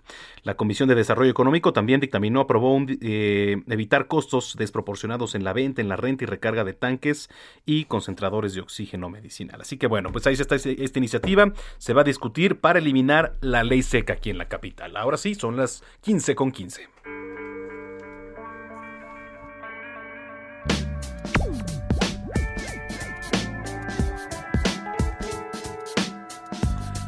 Bueno, ya está en la línea telefónica mi querida chef Paulina Bascal. Ahora, eh, Pau, estrenando espacio, bienvenida a Zona de Noticias. ¿Cómo estás, Manuel? Estamos aquí con el gusto de saludarte, ¿eh? Ah, igualmente, muchísimas felicidades por este estreno. Mil gracias y bienvenida tú también aquí. Ay, muchas gracias, Manuel. Oye, ayer fue el Día del Niño. Gracias. ¿Cómo festejaron? A ver. Bien, mira, pues la verdad es que eh, no tengo un entorno así tan involucrado con niños, y eso no tengo hijos, ¿no? Pero eh, seguramente también, sí, sí quiero tener niños, por supuesto, pero todavía no los tengo. Tengo sobrinos y eso, pero no, no estuvo, fíjate, ahora sí el festejo tan cercano, digamos. No me digas eso, Manuel, pero hay que sacar al niño que todos llevamos dentro. Por eso hoy les quiero compartir cómo preparar un, banana split perfecto. A ver, un, un banana split. ¿Suena rico? A ver, si por favor, lo, lo, voy a preparar. Venga. Un banana, los niños o lo que tienen alma de niño, ¿qué te parece? Eso me parece excelente, Pau. Mira, lo primero que tienen que hacer es conseguir unos plátanos. Muy Ajá. importante saber cómo seleccionar unos plátanos que estén en buen estado. Vamos a seleccionar plátanos que no se estaba cortando un poquito la comunicación con la chef Paulina Bascal. Vamos a volverla a contactar para que nos explique bien cómo hacer un banana split. Por cierto, sí, efectivamente, ayer fue Día del Niño. Un saludo muy grande a todas las niñas, a todos los niños del país. Fíjense que estaba pasando ahí en la colonia del Valle el día de ayer en mi automóvil y vi que muchas patrullas de la Secretaría de Seguridad Ciudadana llevaban globos en estas famosas Julias que se le llaman o incluso arriba de las patrullas iban tocando los claxons, traían algunos altavoces con sonidos de, de canciones infantiles, etcétera. Ya había pasado esto el año pasado El año pasado sucedió lo mismo y entonces la policía iba, digamos, a dar una especie de serenata a todos los niños en, en su día, ¿no? Entonces se paraban, digamos, en ciertas zonas de la ciudad, había globos, eh, cantaban canciones, eh, les aventaban dulces a los niños y bueno, pues hay que recordar que desde hace un año estamos en pandemia, ¿no? Entonces, pues son las... Em, circunstancias las que llevan eh, que los festejos ahora por el Día del Niño pues se vuelvan así, se vuelvan quizá un poco más austeros, pero eh, como dice mi querida Paulina Bascal, nunca, nunca dejamos de tener alma de niño. Así que escríbanos por favor, eh, tenemos muchos mensajes, gracias a todos y cada uno de ustedes por escribirnos. Usted sabe que siempre es día de hoy es día primero de mayo, ya le platicábamos al inicio, Día Internacional del Trabajo, pero también, fíjese, hoy em, se celebra el Día Mundial de... Eh, bueno, no, no, no, no celebre, ¿eh? más bien es Día Mundial de la Enfermedad del Lime. Y, usted se preguntará, bueno, ¿qué es esto? ¿No? Eh, hay una página muy importante en donde usted va a poder encontrar todos estos días, que es el Día Internacional de .com. Ahí pues le da una referencia importante, le da manera de resumen, ¿no? Este, por ejemplo, primero de mayo, Día Mundial de la Enfermedad del Lime, que es una infección bacteriana transmitida por una garrapata. Digo, son, la verdad es que, pues, temas a veces que ni siquiera los tenemos ahí en, en el radar, ¿no? Mañana, por ejemplo, 2 de mayo, es el Día de la, de la Madre en algunas partes del mundo, el Día Internacional contra el Bullying o el Acoso Escolar, que le vamos a estar este, diciendo. Pero bueno, vamos ahora... Eh, con eh, Héctor Zagal, novelista y profesor de la filosofía de la Universidad Panamericana, porque, pues sí, hoy primero de mayo, Día Internacional del Trabajo, como lo conocemos aquí, Día del Trabajo. Héctor, gusto saludarte, muy buenas tardes. Manuel, ¿qué tal? Muchísimas gracias por la, por la invitación. Día del Trabajo que conmemoramos no, no trabajando, siempre me acuerdo de aquello que decía Cantinflas, el, el trabajo es sagrado, no lo toques, ¿no? Qué ironía, ¿no? Eh, sí, no, pero tiene su sentido. A ver, ¿a, dónde nos, ¿a dónde nos remontamos, Héctor? Vayamos a primero de mayo de 1886. Entre el primero de mayo de 1886 y el 5 de mayo de 1886, en todo Estados Unidos, pero especialmente en la ciudad de Chicago, hubo una serie de huelgas eh, que convocaron algunos sindicatos de filiación anarquista exigiendo la jornada de, de, ocho horas. Eh, la jornada de ocho horas, eh, que hoy por hoy es un derecho al menos en el papel adquirido, era verdaderamente revolucionario. La gente trabajaba 14, 18 horas y el presidente de Estados Unidos, Johnson, en 1886, había publicado una ley, la ley Ingersoll, que decía que los obreros, salvo casos de extrema necesidad, urgencia, tiempo de guerra, eh, no podían trabajar más de más de ocho horas. Sin embargo, esa ley no se comenzó, no se vivió en la práctica.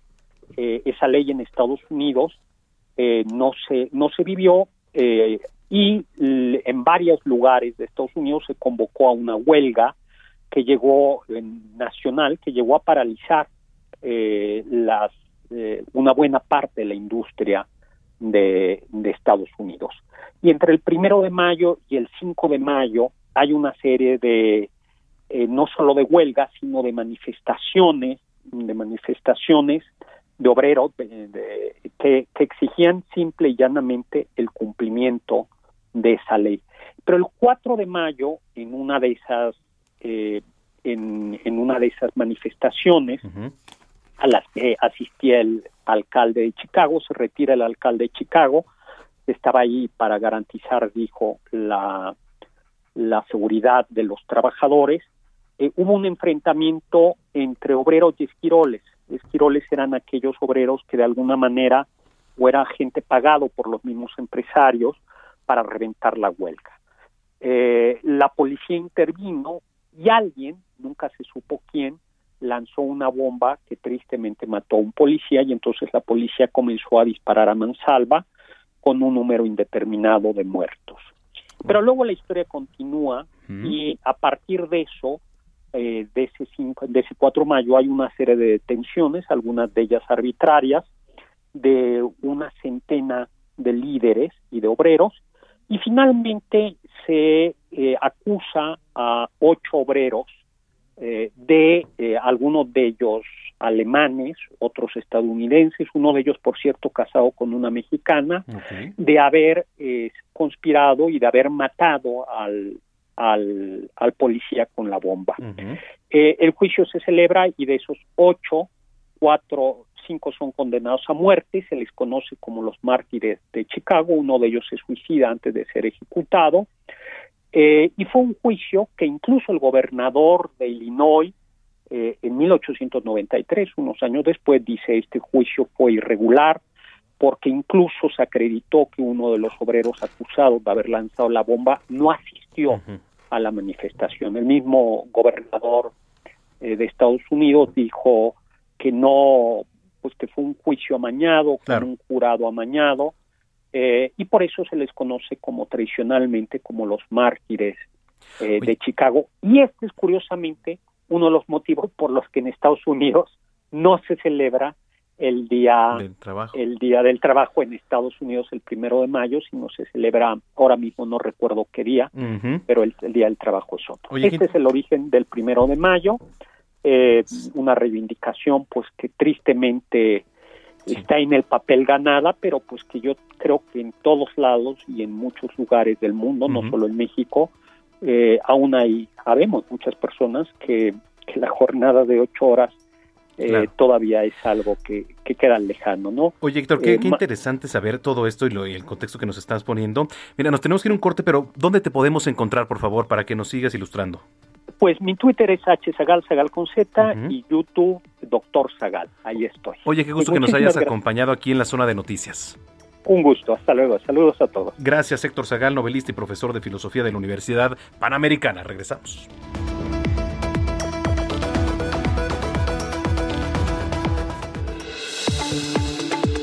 Vamos a una pausa y regresamos con Manuel Zamacona a Zona de Noticias por Heraldo Radio. Ya estamos de vuelta. Zona de noticias con Manuel Zamacona. Respetable público, lucharán dos de tres caídas sin límite de tiempo. En esta esquina, el santo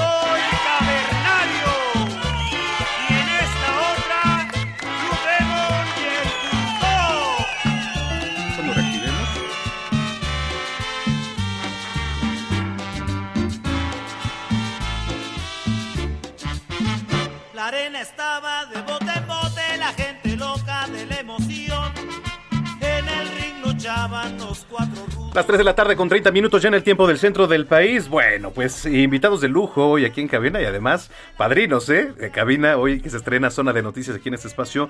Eh, este martes, el pasado martes, la Arena México cumplió 65 años de vida. Toda una historia prácticamente, ¿eh? La Arena México. ¿Qué no se ha vivido ahí? Y hoy tenemos aquí el gusto de saludar en cabina a un ícono de la lucha libre mexicana que es el Negro Casas. Negro, bienvenido. Ahijado. bienvenido, qué gusto. Muchas gracias, muchas gracias por la invitación, por este por invitarnos a este programa y este estamos a tus órdenes, a las órdenes de nuestros radioescuchas y muy contentos de, de que ya pronto estamos viendo, ya estamos viendo la luz para que asistan a la Arena México. Ya casi, también me da mucho gusto saludar a Julio César Rivera, él es director de medios, por supuesto, del Consejo y comentarista, además ya de años de la lucha libre. Bienvenido, Julio César, qué gusto tenerte por acá. No, al contrario, muchísimas gracias por esta invitación y bueno, antes de entrar al aire, lo que platicábamos acerca de lucha, se nota tu pasión por este deporte espectáculo, por esta actividad que es totalmente catártica y que pues está nuestra de los mexicanos. Sin duda, sin duda. Oye, eh, 65 años de la Arena México. ¿Cómo, cómo empezar a hablar de la Arena México? La Arena México, fíjate que lo hemos platicado en repetidas ocasiones, viene siendo el equivalente para la gente de la lucha libre, lo que vendría siendo el Estadio Azteca para todos los aficionados al fútbol. ¿no? Es el templo máximo de este deporte espectáculo. Bien se dice eh, dentro del gremio de luchadores que el luchador que no ha pisado la Arena México no puede considerarse un luchador, ¿no? Ahí ha sido la cuna de las más grandes leyendas, las más grandes figuras. Los más grandes han estado en la Arena México, en el semillero de la empresa mexicana de lucha libre, hoy Consejo Mundial. Quizás solamente este espacio eh, comparado con la Arena Coliseo de Perú 77. La Arena Coliseo en el pasado mes de abril, principios de abril, cumplió 78 años de su fundación. Y la Arena México el pasado martes 27 de abril cumplió 65 años. ¿no? La Arena México, eh, para los que prueban por primera vez la lucha libre, se convierte en toda una experiencia, se convierte en toda una aventura. Y bien lo decimos también dentro del gremio de la lucha, ¿no? Que una vez que pruebas la lucha libre como aficionado, pues ya te enfermaste. Si ya te enfermaste, vas a ir cada semana y vas a estar ahí gritando, no importa si eres rudo, si eres técnico, no importa, ¿no? Y a diferencia del fútbol, a lo mejor si tú le vas a X equipo y yo le voy al, equipo contrario, pues podamos terminar hasta de bronca o de golpes, en agresiones. Pero ahí, si tú le vas a los rudos, yo le voy a los técnicos, vamos a terminar quizá invitándonos una cerveza y citándonos para la próxima semana para encontrar los mismos lugares y seguir disfrutando de la magia de la lucha libre. Sin duda. Negro, ¿qué significa para ti la Arena México? Bueno, pues es un, es un recinto, es un local, o sea, podríamos llamarlo de diferentes maneras. Yo prefiero llamarlo catedral, así, la catedral de la lucha libre. Es un lugar que, que un servidor conoció cuando tenía cinco años, cuando mi papá nos llevaba al Holiday on Ice, le daban pases para ir al circo Ataide. Okay. Recuerdo que le dieron pases para ir a ver a Antonio Aguilar, y Silvestre, Toñito y Pepito. Todo bien, bueno, pases descanse. Sí. entonces todo eso, imagínate, cinco o seis años. ¿Cuánto estamos hablando? De... Híjole. Si ya tiene, ya llovió. Tantos, ¿no?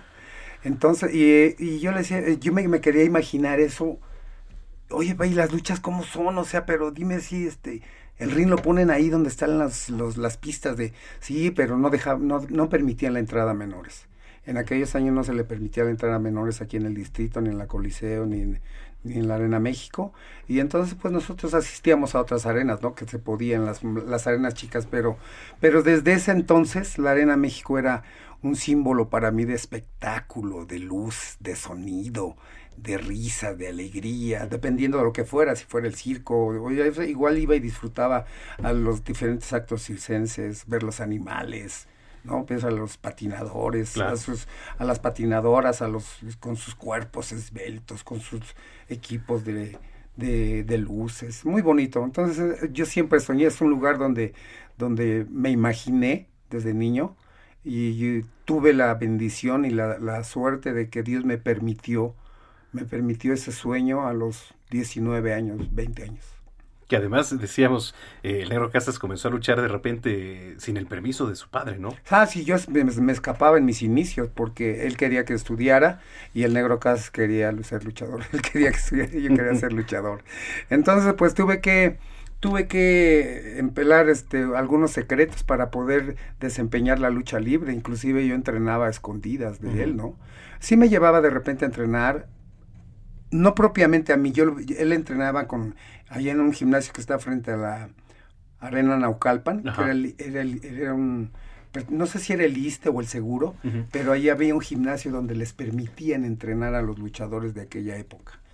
Entonces este, yo estaba ahí desde chiquito viendo y aprendiéndome los ejercicios, pero siempre es algo que hemos tenido, que llevamos en la sangre, que lo llevo en la sangre, que con mis hijas lo llevan, mis nietos ahora. Es, una, es algo que ya llevamos, mi mujer.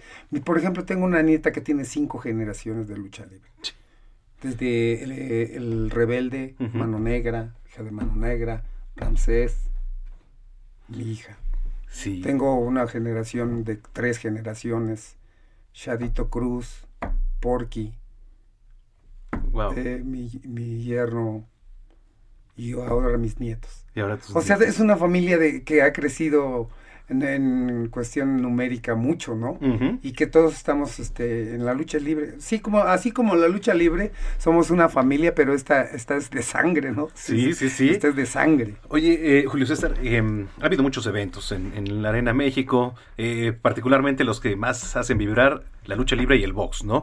¿Qué, qué, recuerdas? ¿Qué, ¿Qué, momentos recuerdas? Bueno, definitivamente la Arena... Digo, con mayor fuerza, son muchos, pero con sí, mayor Sí, por supuesto. La Arena México, como tú lo mencionas, eh, fue escenario olímpico. Ahí se hicieron eh, competiciones olímpicas de box, eh, con noches memorables, independientemente también del box, las actividades artísticas que mencionaba el Negro Casas, el famoso Holiday on Ice, el Disney John Parey, el Circo Ataide, ¿no? Inclusive hay un video por ahí en YouTube donde se ve a un payaso muy famoso de los 70s, pues, 80s llamado Chuchín, que en la parte de arriba tú conoces perfectamente la Arena México porque, bueno, ya, ya confesaste también tu pasión por este deporte espectáculo. En la parte de arriba hay dos pasillos metálicos que se llaman pasos de gato, sí, que son puentes que, que, que atraviesan completamente la arena de un lado a otro.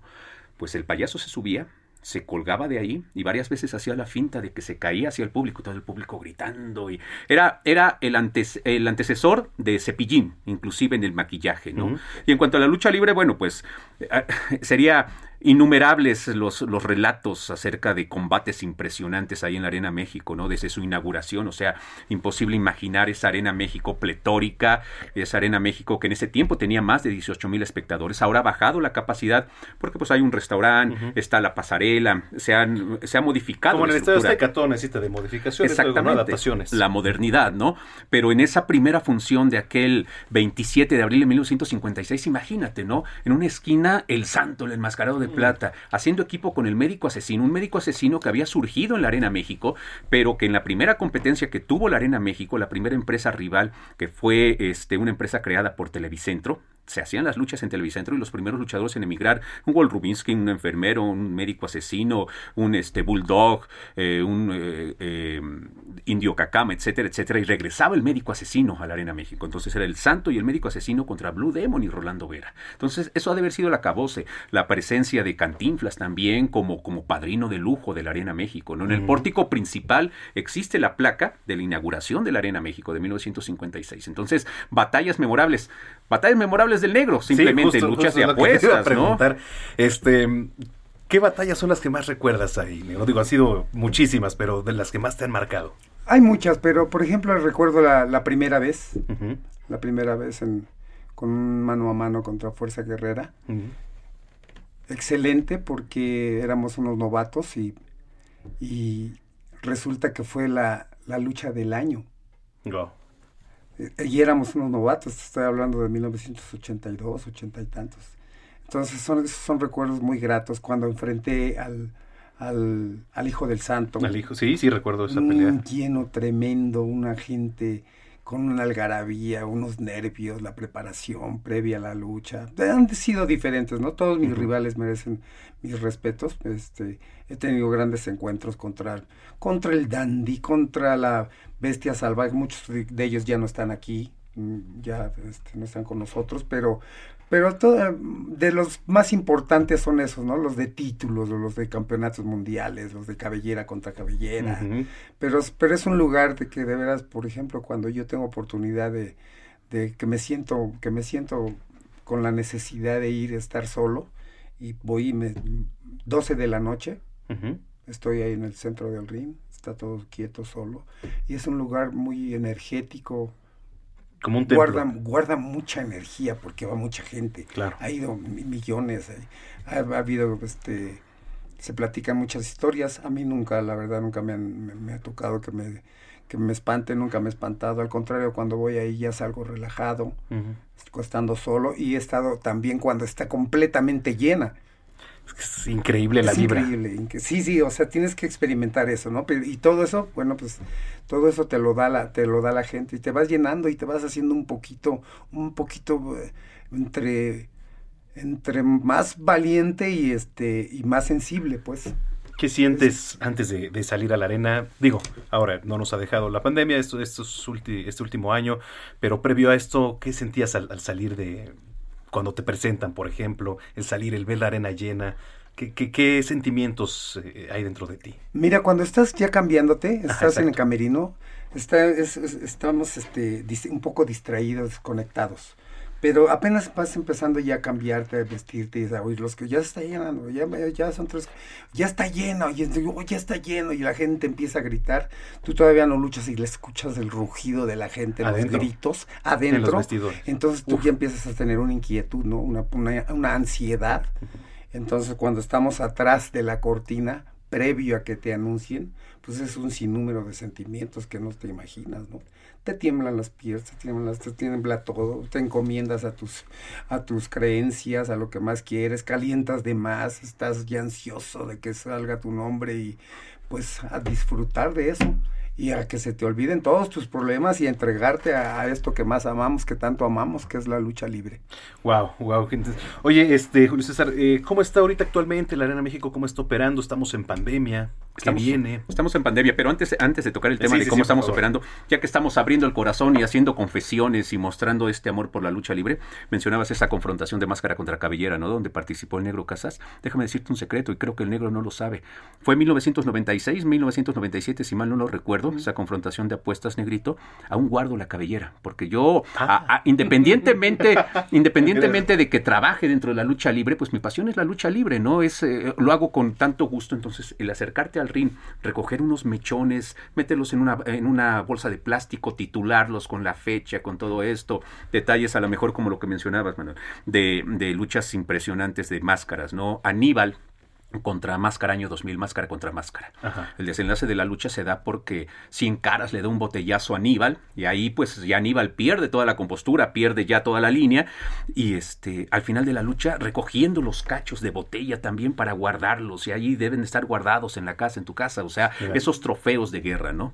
Ya retomando tu pregunta, bueno, la Arena México reactivó desde, desde mediados del año pasado con funciones en puerta cerrada para, para tener material para Heraldo Televisión, para las televisoras y tenemos una función mensual que son los streaming que transmitimos a través del sistema de Ticketmaster, funciones en vivo sí, que se hace por medio de, pues, de, de, un pago, de una cuota, y pues es donde se presentan luchas que no puedes ver en la televisión, ¿no? Para este próximo viernes 28 de mayo tenemos la confrontación que es la Copa Dinastías, donde participan ocho parejas, ocho parejas que los une la sangre, padres e hijos, hermanos.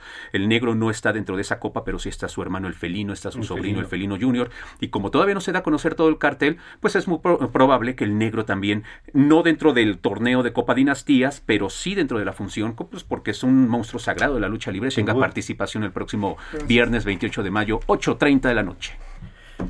¿Cómo vas, negro? Sí, no, le digo gracias porque me dijo monstruo.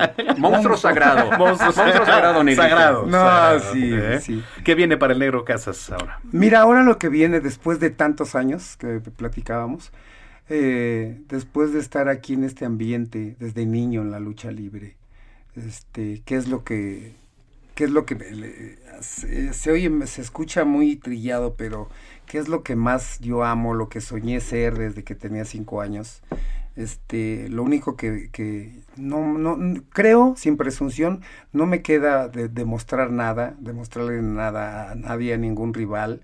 Creo que los he enfrentado a, a la mayoría de ellos en diferentes generaciones, inclusive estamos enfrentando a los hijos de luchadores. Este, he tenido la fortuna, la suerte de que eh, la lucha libre me ha permitido conocer otros lugares, otros países, muchas otras culturas, otra gente. Este, la lucha libre me ha dado muchas cosas, me ha quitado también, pero me ha dado una familia maravillosa me ha dado una mujer, o sea, la lucha libre, estamos hablando de la lucha libre. La lucha libre. Me ha dado todo, yo pienso que lo único que me resta es, disfrutar a los luchadores con los que puedo compartir el ring. Tenemos que prepararnos siempre, más todavía que cuando estábamos jóvenes, para poder disfrutar a los jóvenes luchadores, disfrutar de su juventud, de su energía, de su fuerza, de su técnica, de su experiencia, de mil cosas que tiene un luchador. Y brindarme a la gente, ¿no? Como lo he hecho hasta el día de ayer, este, en este bello deporte, en esta bella profesión que es la lucha libre. O sea, lo único que quisiera es retirarme sin, sin, sin estar eh, tan lastimado, ¿no? Que, que, esté yo imposibilitado. ¿Estás pronto pensando en el retiro? No, todavía no. Todavía no. Todavía no, porque tengo lesiones, muchas, cientos, pero ninguna me, me, me, impide luchar contra algún joven, veinteañero, treintañero. O sea, lo acabamos de hacer la semana pasada y haciendo buen papel. Entonces, el día en que de veras ya mis condiciones físicas no me permitan estar, trepar, brincar, saltar, derribar, recibir a un compañero, o sea, recibir castigos. Entonces ese día yo podría decir, pues sí es hora de que me retire, ¿no? Pero yo creo que la, esta generación, este tipo de luchadores como el negro, este, no sé de qué estamos hechos, pero anteriormente un luchador ya tenía que retirarse porque no cuidó sus lesiones. Claro. Afortunadamente yo cuidé mis lesiones y estoy en una estoy mi cuerpo está todavía capacitado para subirse a luchar. Y mientras así sea te vamos a seguir aplaudiendo y gritando negro. Por favor. ¿Eh? Muchas gracias por ser un padrino de lujo. Gracias, gracias negro. A todos dejado un saludo y un abrazo. Julio César, gracias por ser padrino. No, al contrario, muchísimas gracias por la invitación y bueno, pues lo que necesites del Consejo Mundial de Lucha Libre. Yo sé que vas a vibrar con los rudos, con las estrellas, con las leyendas, con todos y platicas con ellos y es una vivencia. Una vivencia completamente. Gracias, gracias, a ti. Gracias, negro. Gracias. Gracias, padrinos de lujo, señoras y señores. 65 años de la Arena México, las 3 de la tarde con 47 minutos. De la gente loca de la emoción, en el ring luchaban los cuatro rudos, ídolos de la visión. La arena estaba de bote en bote, la gente loca de la emoción. En el ring luchaban los cuatro rudos,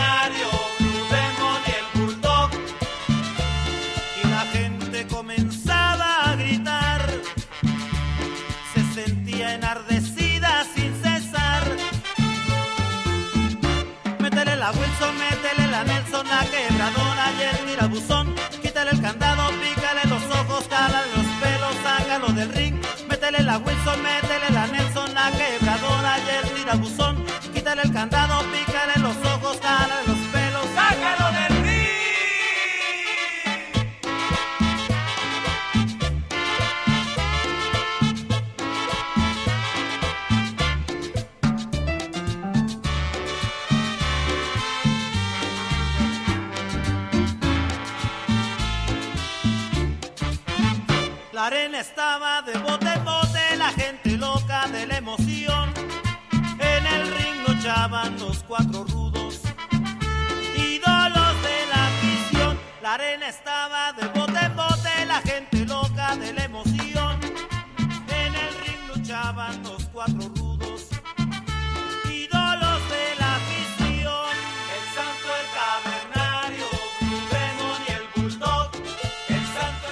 Bueno, pues vaya, vaya, padrinos de lujo. Oiga, vamos a los otros temas. Eh, los presidentes de los consejos de administración y vigilancia de la cooperativa La Cruz Azul, el ingeniero Víctor Manuel Velázquez y José Antonio Marín Gutiérrez, respectivamente, conmemoraron junto a socios cooperativistas la celebración del Día del Trabajo en el edificio sede de la cementera.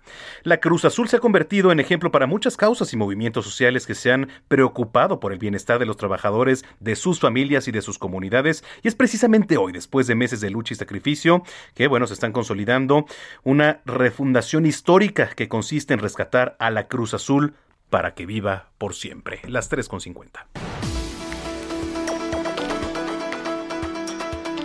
Bueno, y qué gusto hoy, eh, lleno de sorpresas aquí en el estreno de Zona de Noticias, recibir también a la gran actriz Susana Alexander. Susana, qué gusto. Buenas tardes, aquí estamos. Oiga, Muchas gracias. uno no estará en la lucha libre, pero está en la lucha diaria. Eso sí, que también es otra batalla, ¿verdad? Otra, es lo mismo, es muy libre también. Claro que sí. lucha. Susana, oiga, Sí. qué gusto, de verdad. Estamos, vamos a platicar. Este, madre solo hay una. Y, como, yo, ninguna. Qué bien. Oye, ¿qué- ¿de qué se trata? Cuéntanos, Susana. Eh, eh, bueno, es un espectáculo conformado con poesía y con cuentos y, y- y fragmentos de, de prosa de, de- sobre la madre, ya sea el hijo que le habla a la madre o ya sea la madre que le habla al hijo o una hija que también le hace un poema a su mamá, en fin, eh, diferentes voces para hablar de la madre, ¿no? Es fantástico, ya sea hombres o mujeres y, y este cada uno pues tiene un punto de vista y una forma bella de expresarse, ¿no? Acerca de su madre.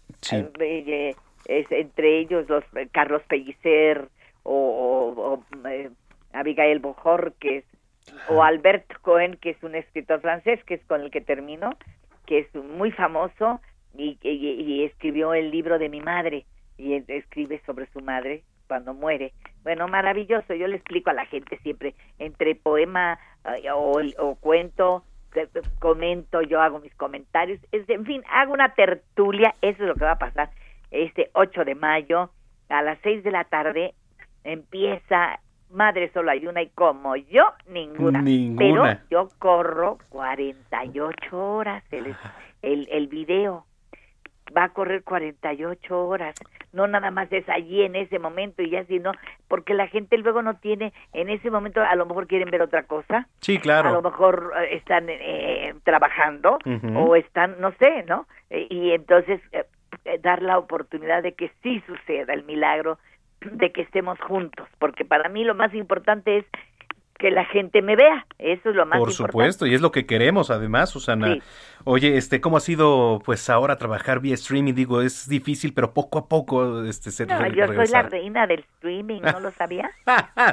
sé que eres la reina. del streaming, así como Erika Buenfile, eh, hermosa mujer, es la del, TikTok, ¿no? Yo soy la no, yo soy la del streaming, ah, ah. pero absolutamente desde febrero no he parado de estar en streaming, pero y los me entrevistan ya hasta se aburren los los pobres periodistas o la gente de la comunicación. otra vez la Alexander, otra vez, pero otra cosa distinta, otro contenido, otra cosa bella, así yo siempre tengo, porque es que tengo siete espectáculos, yo ya los tengo hechos. Siete espectáculos. Soy la única actriz que tenía siete espectáculos, yo estaba lista para el streaming y de aquí no me voy a bajar, me encanta, me parece para fabuloso que pueda uno llegar hasta el último lugar, el rincón más recóndito del mundo, donde haya internet, ahí podemos mm. entrar nosotros. Es importantísimo, importantísimo eso, eso el, eh, el valor de, de, de, de, estas cosas nuevas es eso, el que puede uno todavía acercarse parece mentira, nos tienen rezagados en nuestras casas y sin embargo nos dan las herramientas para podernos acercar más a la gente. Bueno, pues eh, cerramos con broche de oro contigo, querida Susana. Recuérdanos, por favor, sábado 8 de mayo. Borboletia.com. Es, ahí se consiguen los boletos y cuestan nada más 150 pesitos. Bueno, una tontería, vaya, ¿eh? Pero es que queremos que la gente nos vea. Sí, y así va a ser. Te vamos a aplaudir desde donde estemos, querida Susana. Oye, te mando un gran abrazo y gracias, por platicar con nosotros. Y muchos besos a ustedes también. Hasta luego y gracias. felicidades. Muchas gracias, Susana Alexander. Gran, gran actriz. Bueno, pues eh, nos vamos, no sin antes agradecerles nuevamente por sus buenas vibras, porque hoy iniciamos este espacio que es Zona de Noticias, zona de todos ustedes. El primero de mayo de 1980 nace en la ciudad de Tours, Francia, Isabel Geffroy no, mejor conocida como Sass, la cantante francesa desde sus inicios, ha interpretado melodías de género pop. Pues con esto nos vamos. Yo soy Manuel Zamacona, arroba Zamacona al aire. Mañana tenemos una cita aquí en el Heraldo Radio en punto de las 2 de la tarde. Usted sintonizó Zona de Noticias. Que la pase muy bien y hasta entonces.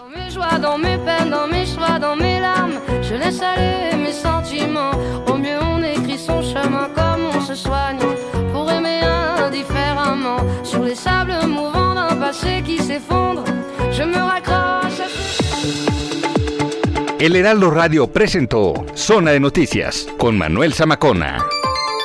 Los esperamos la próxima semana en Zona de Noticias, el epicentro de la información.